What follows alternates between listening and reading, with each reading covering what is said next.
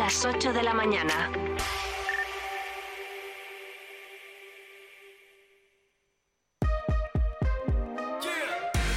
Vive Burgos con María Cristóbal.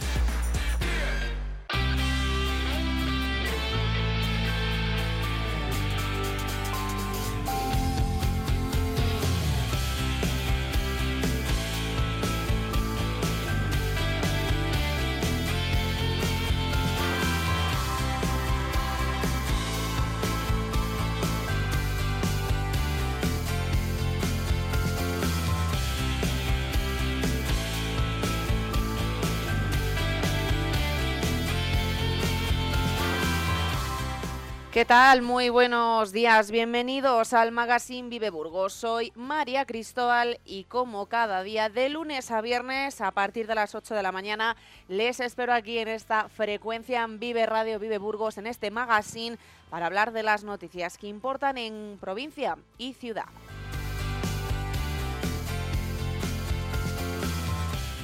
Les recuerdo que en esta nueva temporada tenemos nueva imagen también, así que les invito a descubrirla en viveradio.es. Ahí encontrarán no solo los servicios en directo de Vive Radio, también los podcasts subidos, esos programas en diferidos, servicios informativos y las cuatro horas de magazine que tenemos por delante de lunes a viernes y de 8 a 12.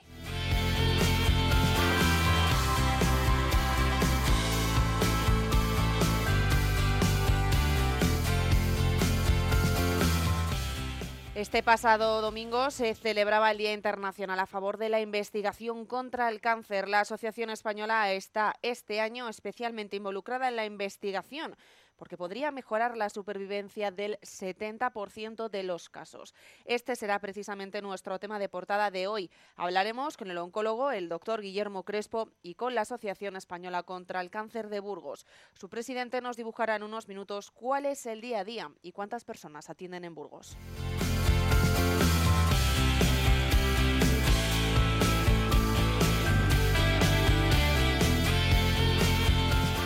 Más noticias que debemos saber hasta ahora. El anterior equipo de gobierno municipal, el de Partido Socialista y Ciudadanos, vendió el presupuesto del Ayuntamiento de Burgos para 2023 como el más ambicioso de todos los tiempos. Eran 33,8 millones de euros destinados al capítulo de inversiones pero la ejecución en el Ecuador del mandato es de un 13,27%. En Diario de Burgos pueden leer hoy la noticia completa.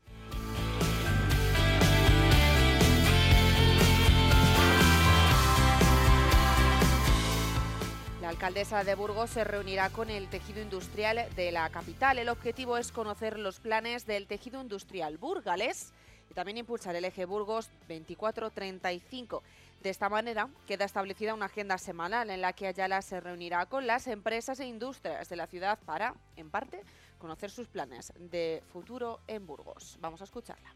Eh, nosotros estamos hablando de ese proyecto Burgos 2435, que es como hablar a 12 años de lo que tiene, de dónde tiene que posicionarse nuestra ciudad. Que Burgos no comunica lo suficiente la potencia que tiene. Y al final son dos los ejes básicos en los que deseamos eh, basar ese plan de ciudad, que son los recursos que tenemos como ciudad. Son la industria y son desde luego la cultura y el patrimonio.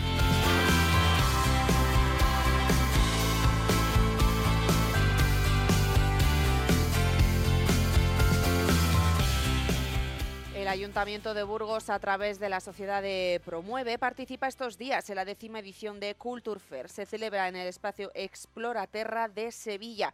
Esta feria es la principal feria internacional dirigida exclusivamente a profesionales del sector que trabajan con clientes de alto poder adquisitivo. En esta edición recibe a más de 250 participantes de 39 países y ofrece más de 4.700 citas.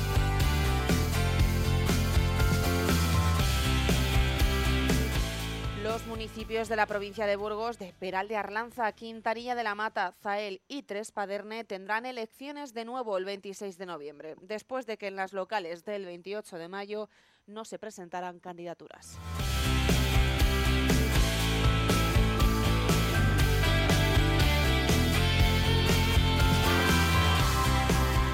La Diputación de Burgos con los inmigrantes en el medio rural. La Administración provincial va a aportar en un convenio con ACCEM la cantidad de 74.576 euros. Está destinada a cinco líneas de acción. ACCEM ha intervenido ya en 33 pueblos con dos dispositivos de acogida, uno en Villaoz, y otro en Lerma con la cesión de un piso para familias ucranianas. Borja Suárez es el presidente de la Diputación de Burgos. A las personas inmigrantes, refugiadas que, eligen la provincia de Burgos como parte de, su solución, de la solución al proyecto de vida que tienen todas y cada una de estas personas. Una actuación de atención directa con el colectivo, otra de acogida, otra de formación, otra de inserción sociolaboral y otra de participación y movilización, de las cuales bueno, pues ya puede entrar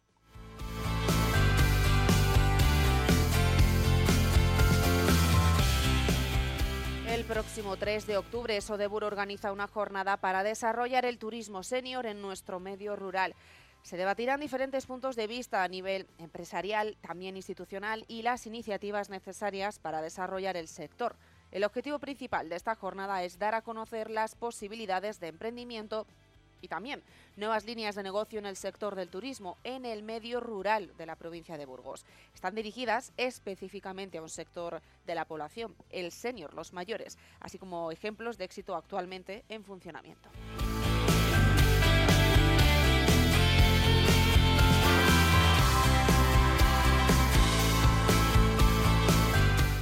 Hace casi 20 días, el Ministerio de Transición Ecológica desestimó los intereses del Parque Cerecol de instalar en Merinda de Río Vierna un parque eólico. Su evaluación negativa por impacto ambiental tumbó el proyecto y hoy lo vamos a analizar con Óscar Navazo, vecino de la zona y activista contrario a la saturación de las eólicas. Aunque tendremos también al director de Políticas Energéticas y Cambio Climático de la Asociación Empresarial Eólica, Heiki Wisted. Diario de Burgos informa hoy de que han detenido a un mirandés tras morir el hombre con el que discutió en un bar. La policía instruye el atestado como homicidio, pero parece claro que no hubo intencionalidad. La autopsia dirá si falleció por el golpe contra un coche o por sus patologías.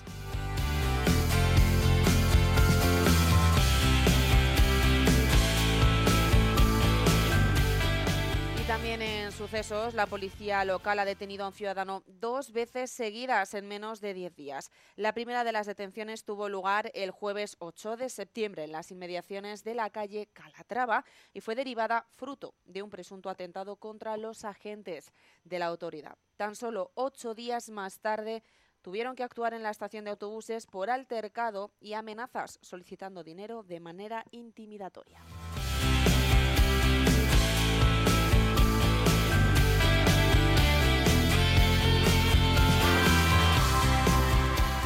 Conocemos ahora la información del tiempo. La Agencia Estatal de Meteorología indica para hoy en Burgos cielo poco nuboso con intervalos de nubes medias y altas y formación de nubosidad de tipo bajo en el extremo norte durante, ojo, las últimas horas del día.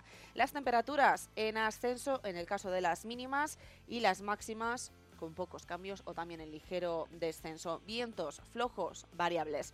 Hoy máximas de 27 a 28 grados en ciudad y provincia. No variarán demasiado en todo el territorio.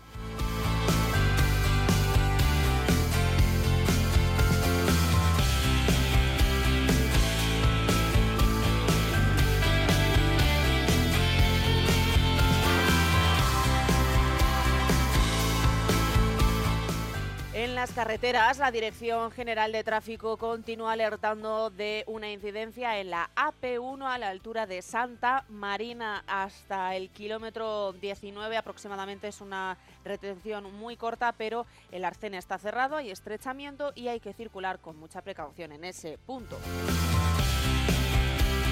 Y como cada martes, Pablo Ibáñez de la Policía Local nos acerca la información del tráfico en esta semana. Hola María, buenos días. Antes de nada, desde la Policía Local de Burgos, queremos felicitar a los diferentes equipos de nuestra ciudad por los últimos triunfos conseguidos y con especial relevancia al equipo de rugby del Aparejadores que se alzó el pasado domingo con el título de campeón de la Supercopa de España. Enhorabuena. También queremos felicitar al Burgos Club de Fútbol por su contundente victoria el sábado en el plantío, así como al equipo de balonmano UBU San Pablo ante el Barça Atleti, y también la victoria del Club Baloncesto Tizona en su primer amistoso. Vamos a dar paso ya a los eventos que tendremos a lo largo de esta semana y comenzamos por la unidad de educación vial que en este comienzo de curso impartirá diversas charlas sobre educación vial, empezando este lunes 28 en el Colegio Aurelio Gómez Escolar y en el Colegio Santa María la Nueva y San José, donde se repetirá visita en este último colegio el miércoles, jueves y viernes. También se impartirán charlas en el Colegio San Pedro y San Felices que tendrán lugar de martes a viernes. En lo referente a obras y ocupaciones de vía pública, indicar que el miércoles 27 en su horario de 15.30 a 21.15 horas y en la Avenida de los Derechos Humanos junto a la parada de taxi se instalará el autobús de donación de sangre. También indicar que el jueves 28 de septiembre de 19 a 21 horas en el Parque Félix Rodríguez de la Fuente se celebrará el evento para todos los públicos Los Bailes de Tarde para el viernes 29 de septiembre y debido al acto solemne de apertura del año judicial en el Tribunal Superior de Justicia de Castilla y León, situado en el Paseo de la Audiencia, se van a delimitar las calles perimetrales de dicho edificio, quedando reservado el espacio para autorizados exclusivamente. La reserva de espacio se realizará desde las 8 de la mañana a las 14.30 horas de la tarde. Y indicar también que en la calle Francisco Gran Montaña continúan las obras de urbanización del entorno con el correspondiente corte de tráfico. Por último, y como dato curioso, comentar que durante la semana pasada los agentes operadores de sala de policía local atendieron y gestionaron un total de 664 avisos. Y hasta aquí toda la información de la policía local que siempre está velando por Burgos. Muchas gracias Pasen buena semana. Gracias. Como siempre, Pablo Ibáñez, a quien volveremos a escuchar en esta frecuencia el viernes. Recuerdo que siempre los martes y los viernes tendremos esa información ciudadana, esa información útil del tráfico en la capital burgalesa con Pablo Ibáñez de la Policía Local. Pasadas las 8 y 12 minutos de esta mañana de martes 26 de septiembre nos vamos a publicidad y les recuerdo los temas que vamos a tratar hoy. Hablaremos de la investigación del cáncer desde el punto de vista médico con el oncólogo, el doctor Guillermo Crespo, y también con la Asociación Española contra el Cáncer aquí en Burgos. Hablaremos también de los eólicos. Conoceremos las dos versiones de una misma historia.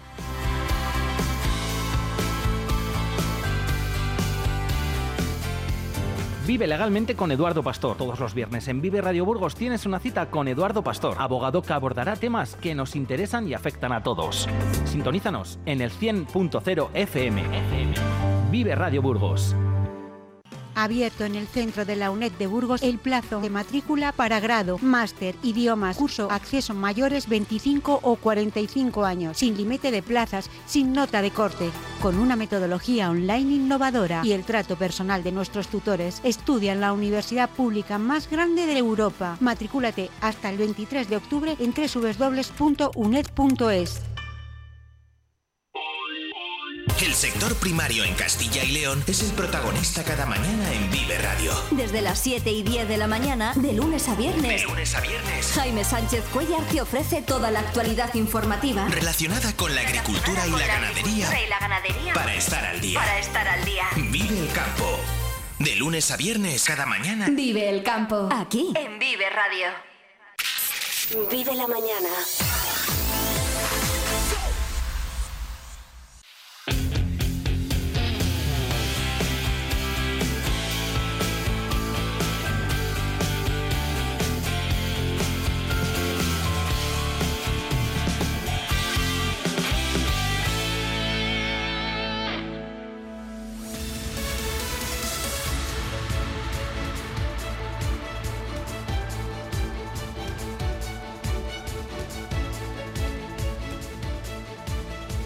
El pasado domingo celebrábamos en España el Día Internacional de la Investigación contra el Cáncer. Hoy tenemos en los micrófonos de Vive Burgos al oncólogo Guillermo Crespo, que además es vicepresidente de la Asociación Española contra el Cáncer aquí en Burgos, pero viene aquí al magazine de Vive para hablar eh, de esa materia científica médica. Como oncólogo, al final y experto en esta, en esta rama médica, eh, le vamos a dar ya la bienvenida al doctor Guillermo Crespo. Buenos días.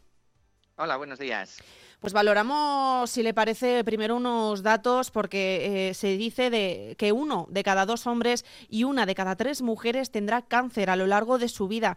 Eh, la supervivencia, por ejemplo, se sitúa en los hombres en un 55,3% y en las mujeres en un 61,7%. Eh, estos datos, como oncólogo, no sé si, si, han mejorado, si, si no han mejorado, si la investigación está ayudando a algo o, cómo está ese, ese análisis y esa situación actual en, la investigación contra el cáncer?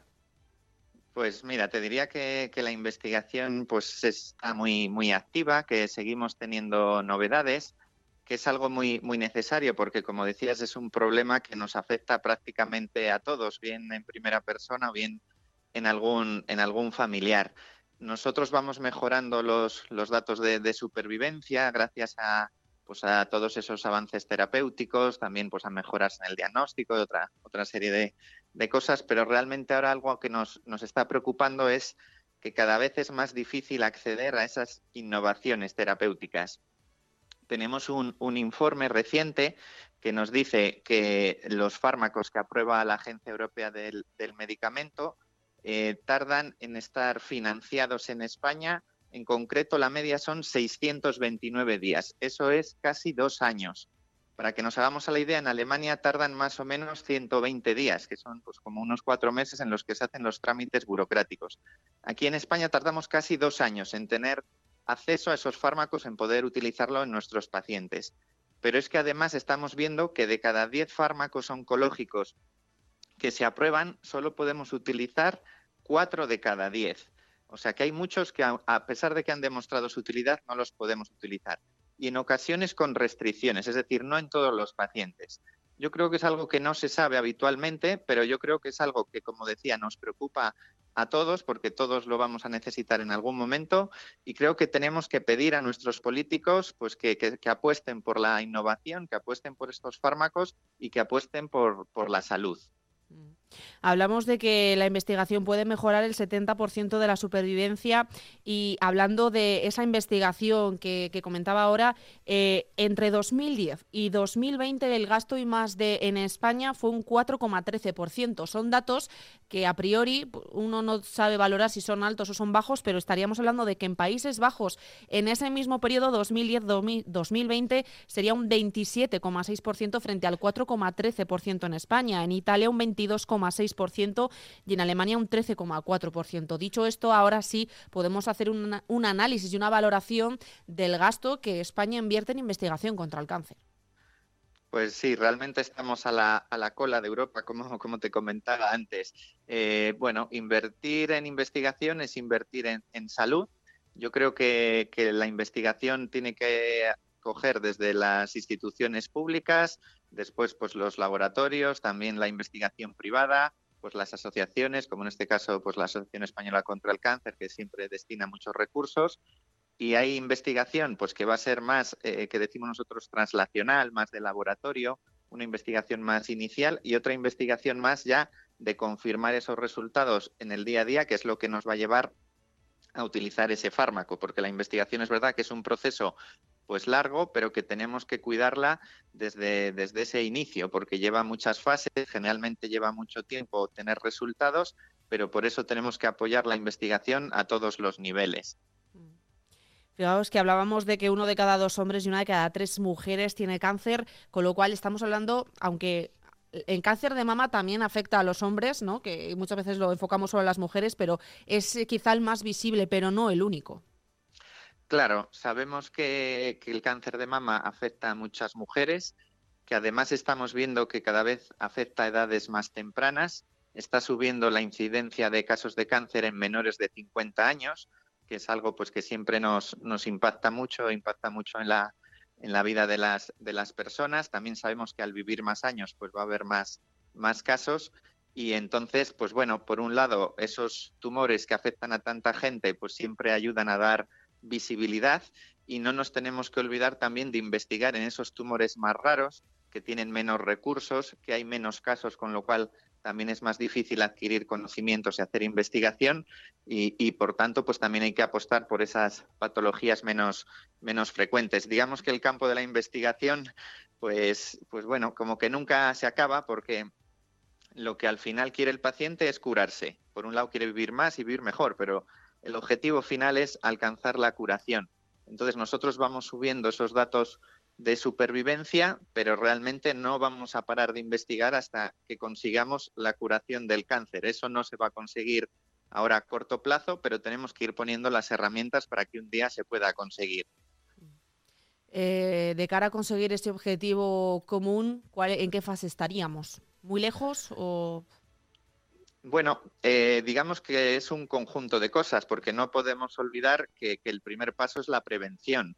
Entonces, pues tenemos que tener hábitos de vida saludables, que todos sabemos, tenemos que evitar el consumo de tabaco, sabemos que, hasta dos tercios de los tumores se pueden evitar, pues evitando estos factores de, riesgo. Después, como siempre, pues buenas técnicas de diagnóstico precoz, que los pacientes vayan a hacer la mamografía, que hagan el test de la sangre oculta en heces, todo eso nos va a permitir detectar los tumores cuando son muy pequeños y con eso el porcentaje de curación es muy alto y después un poco, pues eso, seguir consiguiendo nuevos fármacos y poderlos utilizar en la práctica diaria, como te decía al principio. No sirve de nada que encontremos un fármaco muy bueno que aumenta la supervivencia si después no lo podemos utilizar en el día a día porque se, se deniega por el, por el alto coste. Yo creo que, que todos tenemos que, que apoyar la investigación y después que lo podamos utilizar en el, en el día a día. A los oyentes que nos estén escuchando en estos momentos, ya sea en directo o a través del podcast, eh, ¿qué les decimos? ¿Cuándo deben acudir a una especialista? Eh, ya sabemos que hay diferentes tipos de, cáncer, pero quizás eh, un aviso que sea más o menos común, algo que, que salten las alarmas y digamos, acudan a un especialista en este momento, por favor, y no, no vayan más tarde. Sí, pues en principio siempre que hay algún dato pues que nos llama la atención, como una pérdida de peso sin estar realizando una dieta, un cansancio pues mm, que, llame la atención, por supuesto un sangrado al orinar, la aparición de algún bulto, pues eso tenemos que comentarlo con el médico de atención primaria y él ya va a ir viendo un poco pues la, la, manera de qué especialista tiene que seguir con el estudio, si es algo que en este momento pues no llama la atención y hay que esperar y siempre cuando es algo muy muy muy muy llamativo, muy brusco, pues a veces hay que ir directamente al, servicio de, urgencias. Sabemos que el sistema público de salud pues ahora está pues muy, muy saturado, que a veces se tarda mucho en hacer las pruebas. Entonces, bueno, pues sí que es verdad que, necesitamos también un buen sistema público para acelerar los casos que, que, realmente son más una urgencia en el estudio y eso pues hay diferentes mecanismos de diagnóstico rápido para agilizar todas estas pruebas y que pues generalmente funciona bien. Sabemos que todo pues es, es, mejorable y que siempre sí se pudieran destinar más recursos y también pues es verdad que vivimos una época de, escasez de, especialistas que a veces es poco poco atractivo nuestra zona dentro de que pues hay pocos especialistas en general en, en España a veces nos cuesta encontrar pues personal para, para seguir ampliando los servicios. Doctor Guillermo Crespo, no le entretenemos más, que sabemos que tendrá una agenda apretada. Gracias por atender a los micrófonos de Vive Burgos. Muchísimas gracias, estoy a su disposición.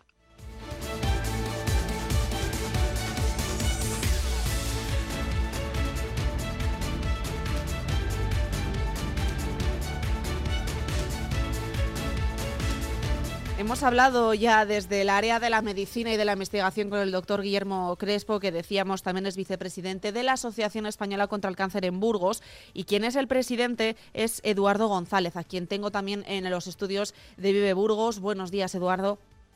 Hola María, buenos días. Si le parece, vamos a, vamos a comenzar con esa concentración que hubo este pasado domingo de coches históricos, porque tenía un porqué. En el Paseo de Atapuerca se concentraban esos vehículos eh, y había una razón. Y es que este domingo, como decíamos, era el día de la investigación contra el cáncer y los burgaleses eh, pudieron montar en estos vehículos con, a coste de 10 euros 10 euros que iban para la investigación contra el cáncer. ¿Cuántos burgaleses participaron en esa concentración? ¿Cuál es la solidaridad de los ciudadanos? Bueno, nosotros, eh, la salida de coches históricos, que vamos, primero hay que dar las gracias a la Asociación de Vehículos Históricos por su interés en esta, además, esta es la tercera edición ya que hacemos con ellos. Entonces, eh, lo que hacemos es lo siguiente, hacemos tres salidas, una a las 12, otra a la 1 y otra a las 2, con un paseo por Burgos, con las plazas disponibles en cada vehículo, porque había plazas, coches con dos plazas, otros con uno, otros con cuatro plazas.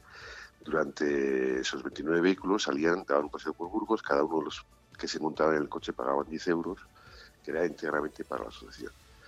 Eh, multiplicamos, bueno, pues las, las plazas disponibles por, por, por los viajes que se han hecho, más luego la ayuda de patrocinadores, y este año nos hemos ido ya a los 5.200 euros aproximadamente. Hablábamos con el doctor Guillermo Crespo de la baja financiación que tiene España en Europa, un 4% en comparación con un 27% de los Países Bajos, por ejemplo. Eh, como presidente de la asociación, estos datos se valoran, entiendo, que de manera eh, totalmente pesimista. Pues sí, nosotros estamos eh, luchando por una, por una concienciación de, todo, de toda de toda la población, pero sobre todo de la administración. Lo que nosotros eh, somos la entidad, la primera entidad que más aportamos eh, a investigación en España. Y claro, desde esa posición nosotros decimos que es insuficiente todo lo que está desde la administración se está aportando a, la investigación.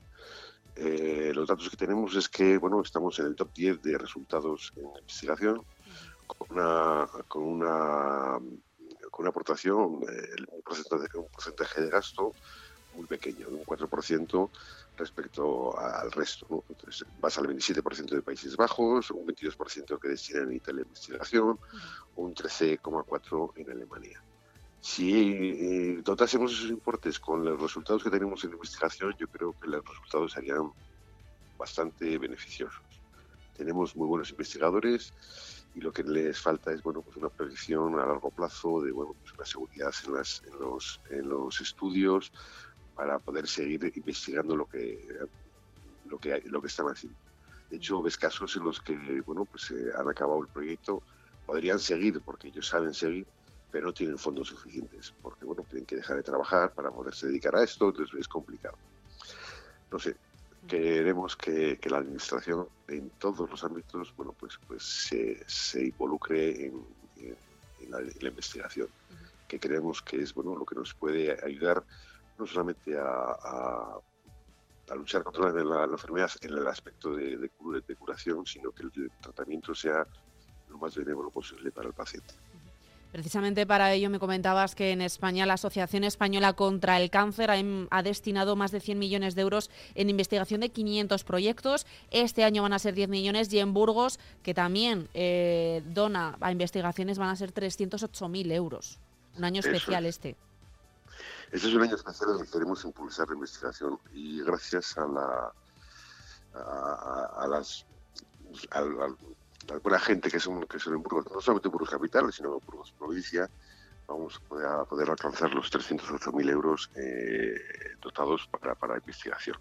Para proyectos, eh, bueno, pues no solamente los que tienen más, más resultados de supervivencia, que bueno, que ya hay algunos en Mama, por ejemplo, estamos en 90%, sino también en, otros que están eh, mínimamente estudiados, pues porque los están relegando.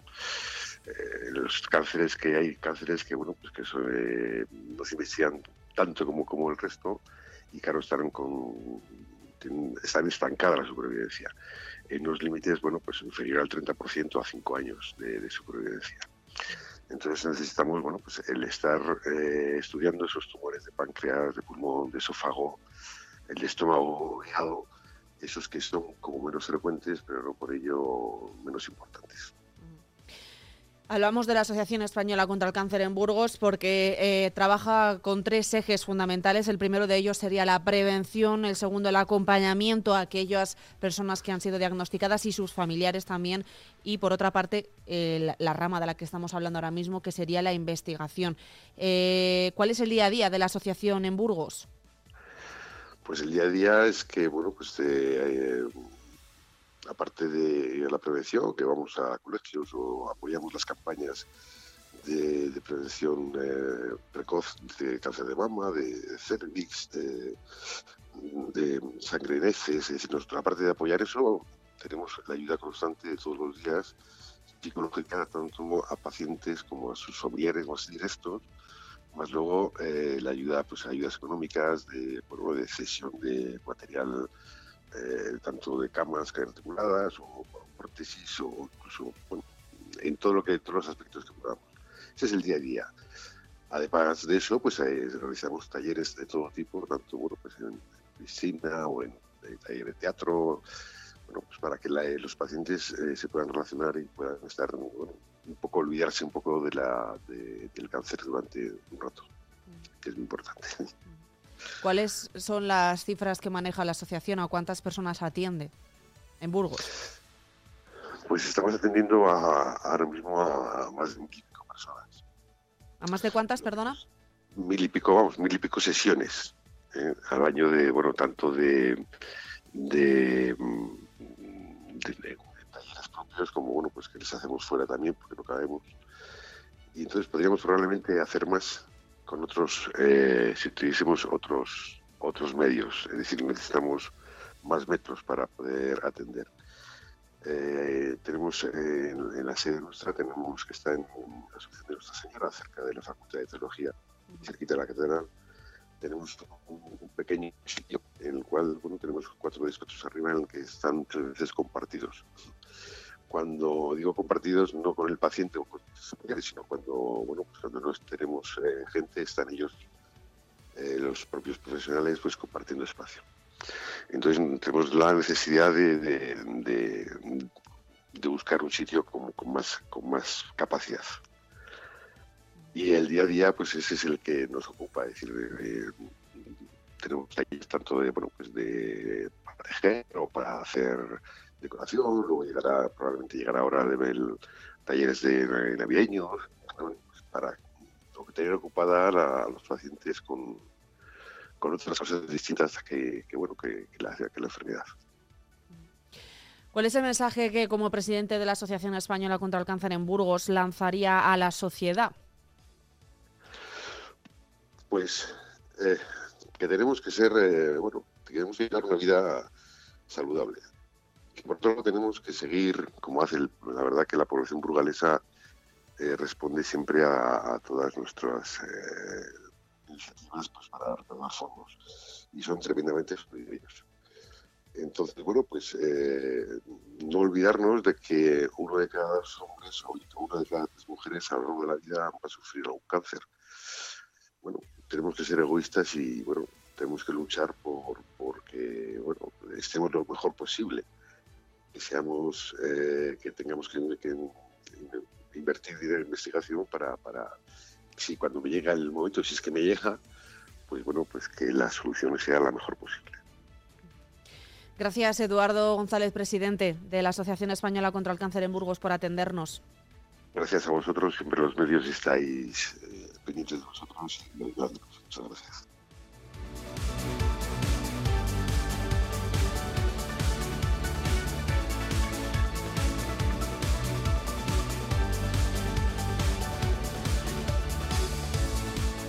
Abierto en el centro de la UNED de Burgos el plazo de matrícula para grado, máster, idiomas, curso, acceso mayores 25 o 45 años, sin límite de plazas, sin nota de corte, con una metodología online innovadora y el trato personal de nuestros tutores. Estudia en la universidad pública más grande de Europa. Matrículate hasta el 23 de octubre en www.uned.es.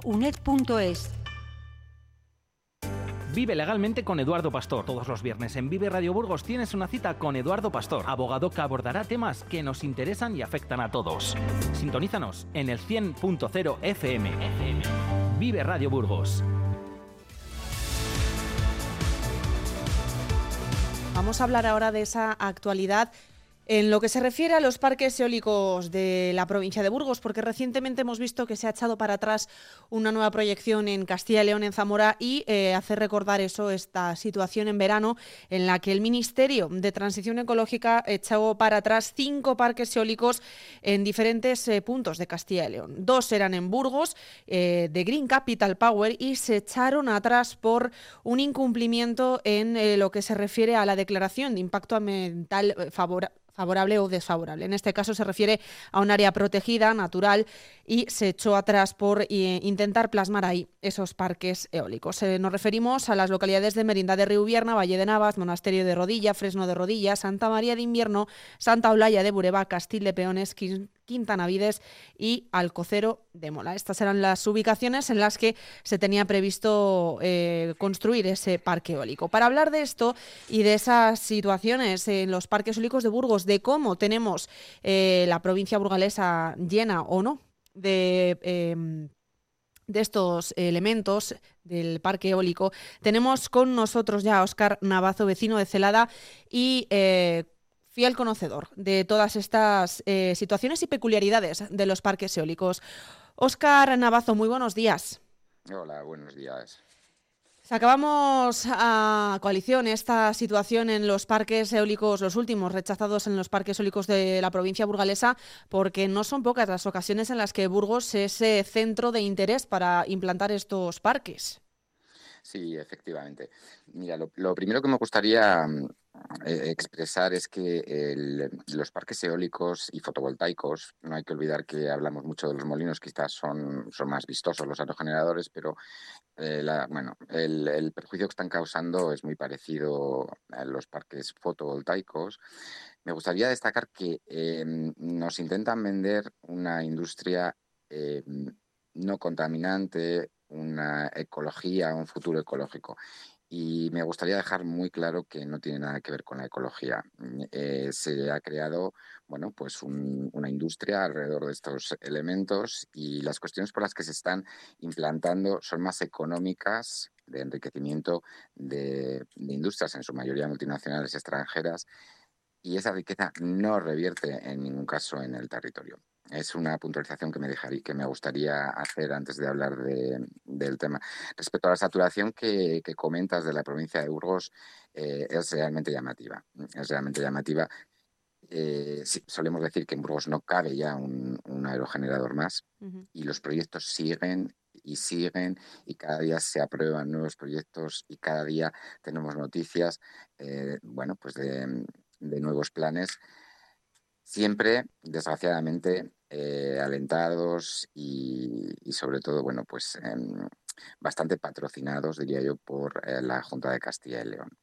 Eh, comentabas los parques que el Ministerio de Transición Ecológica ha echado para atrás.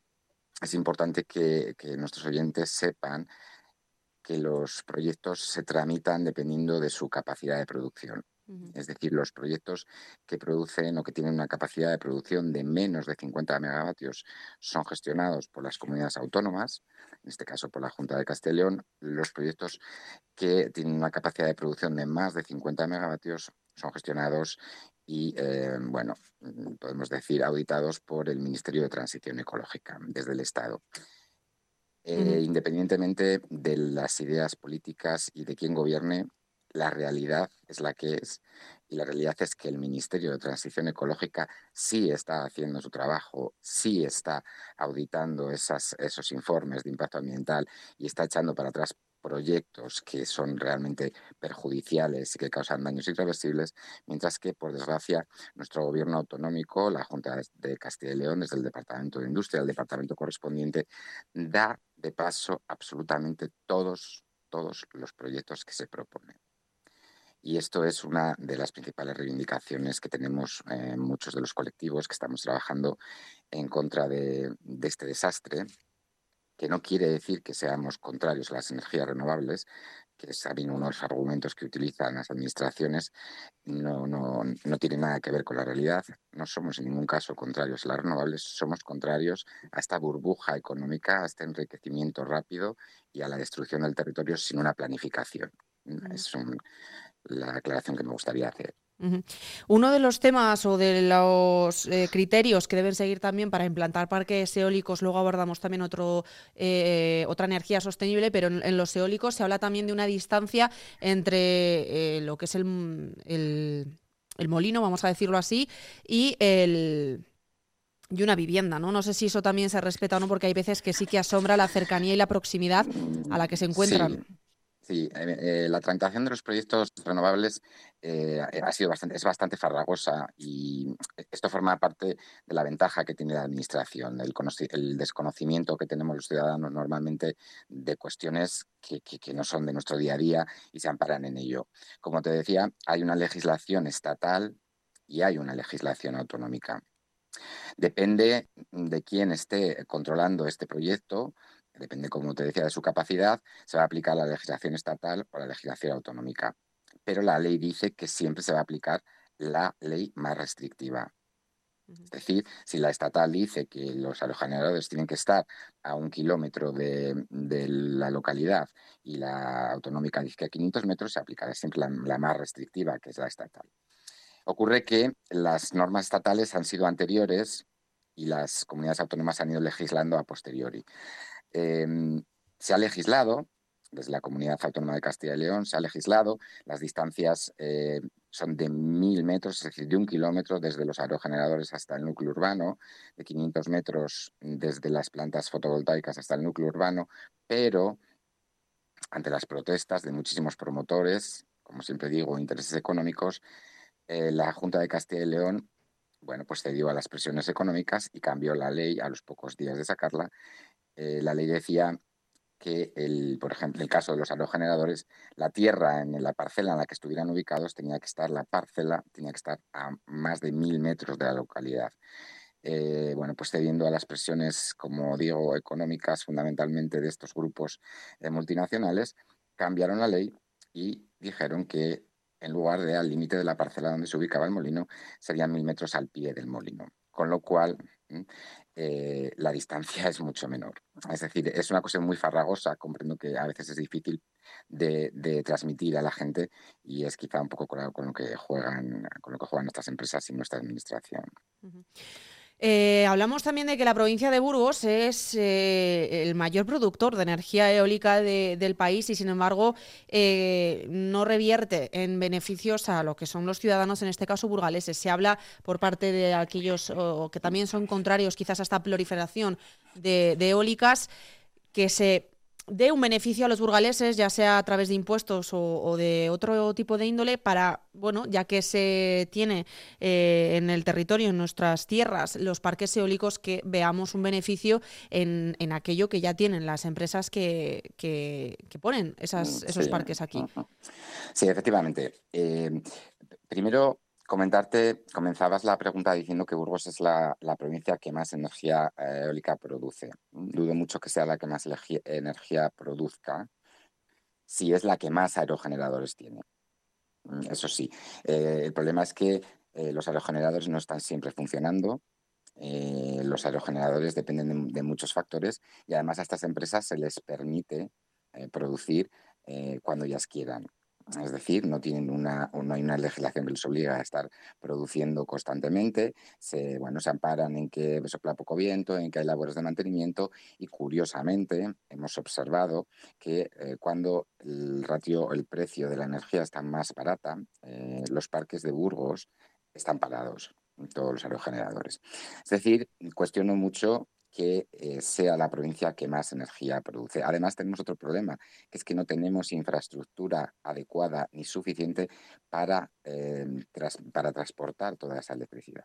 Mm. Es decir, que mucha de la energía se estima, bueno, se han hecho estudios, hay autores que hablan de un 40, un 50, un 60% de la energía producida es energía que se tira. Primero porque no se puede acumular y segundo porque nuestra red eléctrica no tiene capacidad de transporte. Con lo cual, eh, estamos haciendo ricos a, unas empresas que están produciendo una energía que se tira. Mm. Pero bueno, sí que es cierto que Castilla y León sí es, la, es el mayor productor nacional de parques eólicos. Estamos hablando de cerca de 6.300 megavatios. Un 23% de la producción nacional es de Castilla y León. Eh, las, cifras que, las cifras que se manejan son cifras de la capacidad de producción que tienen los campos. Estos son todos los engaños. Se habla de la capacidad de producción que tiene un parque eólico, no de lo que produce. Y esta es una de nuestras principales reivindicaciones. Hablamos de que un parque eólico puede producir hasta 50 megavatios, pero mm, eh, eh, ¿cuánto produce? que nos gustaría saberlo. Eh, no siempre, no siempre la cifra es correcta. Una cosa es la cifra de lo que puede llegar a producir y otra cosa es lo que produce. Mm, independientemente de que efectivamente Castilla y León es la comunidad que, produce más energía eólica, eh, como te comentaba, entre un 40 y un 50% de esa energía se tira. Se tira porque no hay capacidad ni de almacenamiento ni de transporte.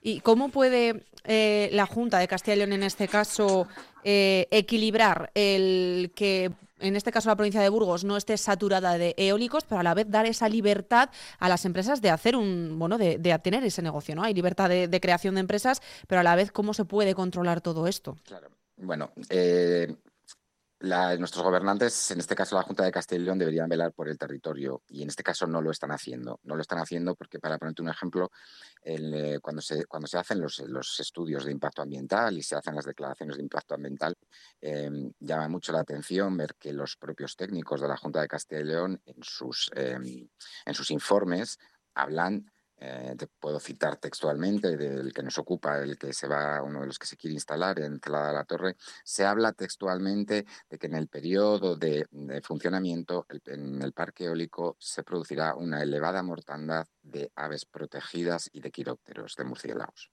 Esto lo dicen los técnicos de la Junta de Castilla y León.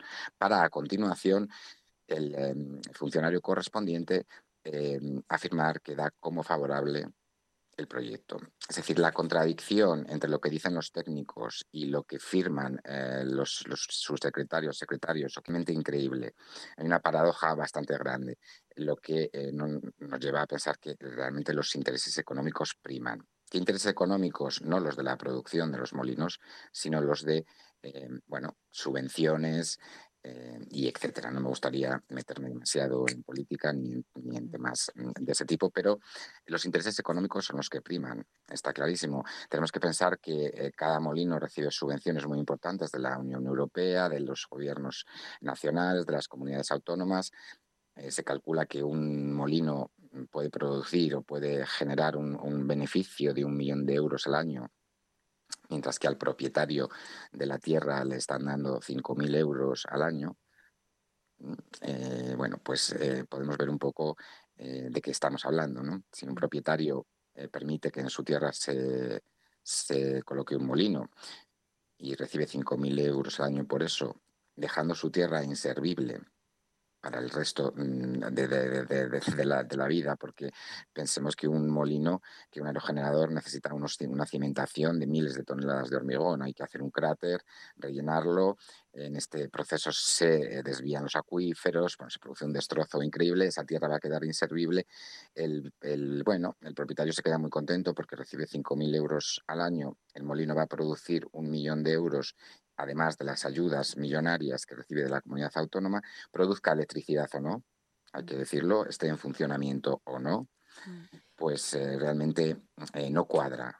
Si uno analiza un poco eh, con detenimiento todas las cifras y cómo funciona, cómo está funcionando todo esto, mm, se ve que no, que hay cosas realmente que no cuadran. Claro, pero por eso precisamente si estamos hablando de eh, un propietario de una tierra, al final él es dueño y señor de, lo que quiere hacer con eso, ¿no? ¿Cómo se puede controlar? Desgraciadamente, claro, desgraciadamente nuestra ley, eh, la ley de expropiación, la ley de expropiación española permite a un particular, en este caso a las empresas que, que van a construir estos parques, le permite expropiar las expropiaciones, al contrario de lo que mucha gente piensa, no las, no las realiza solo el Estado o las comunidades autónomas. Las eh, expropiaciones en España se les permiten a los particulares. Es decir, que eh, a nuestros pueblos y a nuestra tierra están llegando grandes empresas. Eh, la tierra, hay que tener en cuenta que la tierra es lo único que no puede volver a producirse. Es un bien muy preciado y en este momento estas grandes empresas están buscando tierra. Han llegado a Castilla, han descubierto que hay mucha tierra y con bastantes malas artes han empezado a, comprarla y cuando no pueden comprarla, a expropiarla. ¿Cómo es el procedimiento? El procedimiento es eh, presentando un proyecto, un proyecto de energías renovables, presentándoselo a la administración, la administración le concede lo que se llama eh, bueno, em, utilidad pública. La, administración le dice a la empresa su proyecto, bueno, es de utilidad pública y con esa declaración de utilidad pública el empresario puede expropiar tu tierra. Esto es algo que cuando lo comentamos con, Austria, con Alemania, con otros países, con Francia, por ejemplo, eh, no nos creen. Eh, nosotros hemos tenido aquí a la televisión francesa, a la televisión alemana, a la austriaca, y realmente se sorprenden de que la propiedad privada eh, sea tan, tan frágil en, España y que pueda venir una multinacional, como en el caso de Celada, a expropiarnos terrenos que, son de todos los vecinos sin ninguna, sin ninguna traba, simplemente habiendo obtenido esa declaración de impacto ambiental. Mm, ¿Cuál es el freno a todo esto? Que la comunidad autónoma, en este caso, o que, quien corresponda, tenga una declaración de impacto ambiental seria, y realmente valore, valore los daños y el riesgo-beneficio de colocar estos, estos parques, cosa que a nuestro entender en Castilla y León desgraciadamente no se está haciendo. Y terminamos también hablando de los parques fotovoltaicos. Muchas veces eh, los ciudadanos cuando oyen hablar de, del impacto natural de, un molino, pues lo ve más evidente, ¿no? Por aquellas aspas grandes que pueden, eh, pues que se pueden golpear con ellas los, los pájaros, ¿no? Por ejemplo, y ese impacto visual que también vemos. Lo cierto es que eh, todas esas instalaciones de placas solares también tienen su impacto y también pueden cegar incluso a las aves y perjudicarlas de manera que en un área natural protegida tampoco se pueden implantar, pero es gran parte desconocida eh, los, eh, los contras de, estas instalaciones. Bueno, a ver, los perjuicios que provocan los parques fotovoltaicos y los parques eólicos no solo son en las zonas protegidas. Eh, los parques, los, los, perjuicios son increíblemente dañinos incluso en las zonas no protegidas. Quiero decir que em, tenemos que proteger también las zonas que no están dentro de un parque nacional o que no están dentro de, una zona de red natura. perjuicios podríamos estar hablando durante horas. El perjuicio principal es que estamos eliminando millones de hectáreas de tierras de cultivo para eh, utilizarlas eh, como mm, granjas solares, mm, plantas fotovoltaicas y grandes macroparques eólicos. Esto quiere decir que las previsiones si unimos a esto la sequía y las cosechas son cada vez más escasas, si unimos a esto la previsión para 2024 de importaciones que eh, España va a tener que hacer de cereales y bueno y, otros otros eh, mm, otros bienes para, para piensos etcétera son multimillonarias se van a batir todos los récords de importaciones. Necesitamos necesitamos las tierras para cultivar estamos quedándonos sin tierras. Eh, hay muchos casos conocidos en Andalucía, por ejemplo, de extensiones gigantescas de olivos que han sido expropiadas, eh, olivos que se están cortando y, y eso revierte en la producción de aceite de oliva. Es decir, que...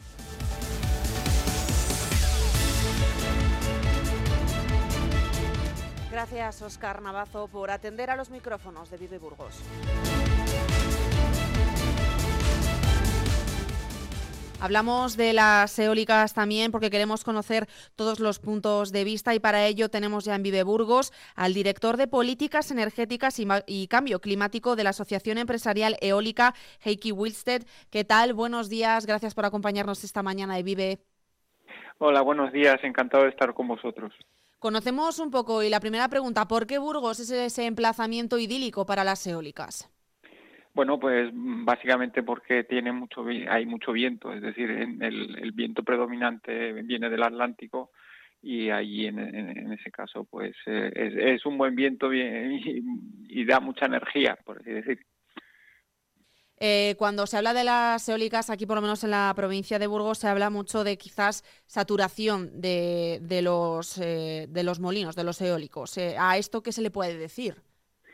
Bueno, eh, el, desarrollo de la eólica evidentemente eh, busca ahí las zonas donde hay viento. la saturación eh, es, un concepto que se, mide, es decir, eso también se, mide en las declaraciones de impacto ambiental y si se detectara que hay una, una, saturación desde el punto de vista, por ejemplo, paisajístico, pues entonces no se podrían aprobar más instalaciones eólicas. Entonces, digamos que el, es cierto que hay muchos parques eólicos en Burgos, eso es innegable, pero también, eh, también en balanza hay que poner lo que aportan en riqueza al territorio.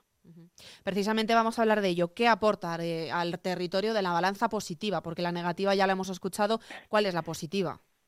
Bueno, pues la, positiva es evidente que en muchos de los eh, ayuntamientos donde se implanta la, eólica, las instalaciones eólicas, pues deja unos impuestos importantes, unos ingresos importantes que van desde la licencia de obra, que pueden ser millones de euros, luego está la, la, fiscalidad que deja todos los años dinero en forma de, los eh, vices, es decir, los impuestos sobre bienes especiales, Luego tienes también la, la, actividad económica que genera el mantenimiento de estos parques eólicos, sin hablar de la construcción, que bueno, que eso es, durante un año y medio más o menos que, es inicial, que también deja movimiento económico en las comarcas, pero ya haríamos hincapié sobre todo en, el, en lo recurrente, es decir, ese, esos ingresos que también van a través de los impuestos eh, de actividades económicas y todo esto hace que aquellos pueblos donde hay parques eólicos, pues haya unos ingresos que de otra forma no habría, desde luego no habría eh, como actividades económicas alternativas, no es que haya muchas.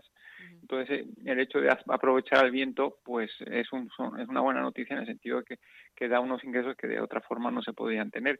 La cuestión es luego cómo se utilizan esos ingresos, y es para el bienestar de los ciudadanos, que estamos hablando de centenares de miles de euros al año o incluso en algunos casos de millones de euros al año, pues es, ahí está la cuestión, pero creemos que las oportunidades que da la eólica a las comarcas donde se implanta es de tener unos ingresos que por otras vías de, ingresos económicos no habría. ¿Qué les decimos a aquellos que cuando ven un molino parado dicen, ay, mira, lo ponen, pero luego lo dejan sin, sin utilizar?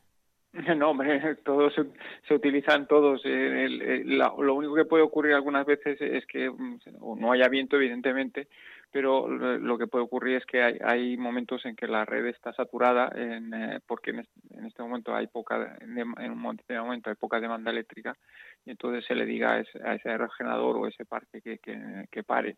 Eh, eso es, realmente es un poco injusto porque eh, la red eléctrica tiende a hacerlo más con los parques eólicos que con otras instalaciones porque lo tiene más fácil, porque están conectadas directamente por vía internet a su, su sede central en, en Madrid pero bueno, es, es, una de las cosas que tiene que tener un buen sistema digitalizado ¿no? de control de todas estas instalaciones. Supongo que ese conocedor eh, y también la Asociación Empresarial Eólica de las reivindicaciones que se hacen en, en, Burgos, en, no en pocas ocasiones, en contra de la instalación de parques eólicos, aquellas personas contrarias, ¿qué se les puede decir desde eh, esta parte? Bueno, que, se entiende, es, entendible, es decir, todos los cambios en, en el paisaje son siempre por así decir, hasta cierto punto, pues eh, que genera un, cierta inquietud, ¿no?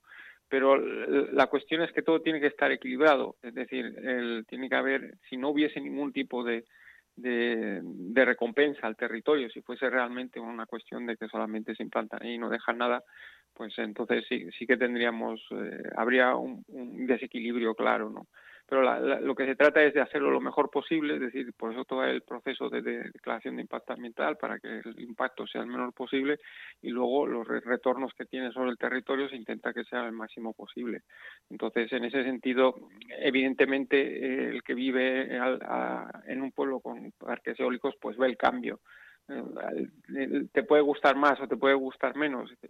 ¿Cuál es el impacto en tu día a día? Pues esas son cuestiones que hay que tener en cuenta y por eso las empresas cada vez son, son más cuidadosas con estos temas, intentan cada vez entender mejor el territorio, qué es lo que necesita, cómo ven los problemas, eh, eh, intentar un diálogo constante con, con todos los, los afectados para que todo el mundo entienda el por qué se hacen las cosas, para qué y cuáles son los beneficios y evidentemente hay cosas que el impacto está ahí, eso no se puede negar, pero intentar que todo el mundo entienda por qué se hace y cuáles son eh, cuál es la contraparte de digamos que le, puede venir bien de que se haga ese ese proyecto, ¿no? De Heikki Wittstedt. Eh, perdóname si digo mal el apellido, eh, director de Políticas Energéticas y Cambio Climático de la Asociación Empresarial Eólica. Gracias por atender a los micrófonos de Vive Burgos esta mañana. Gracias a vosotros por llamarnos.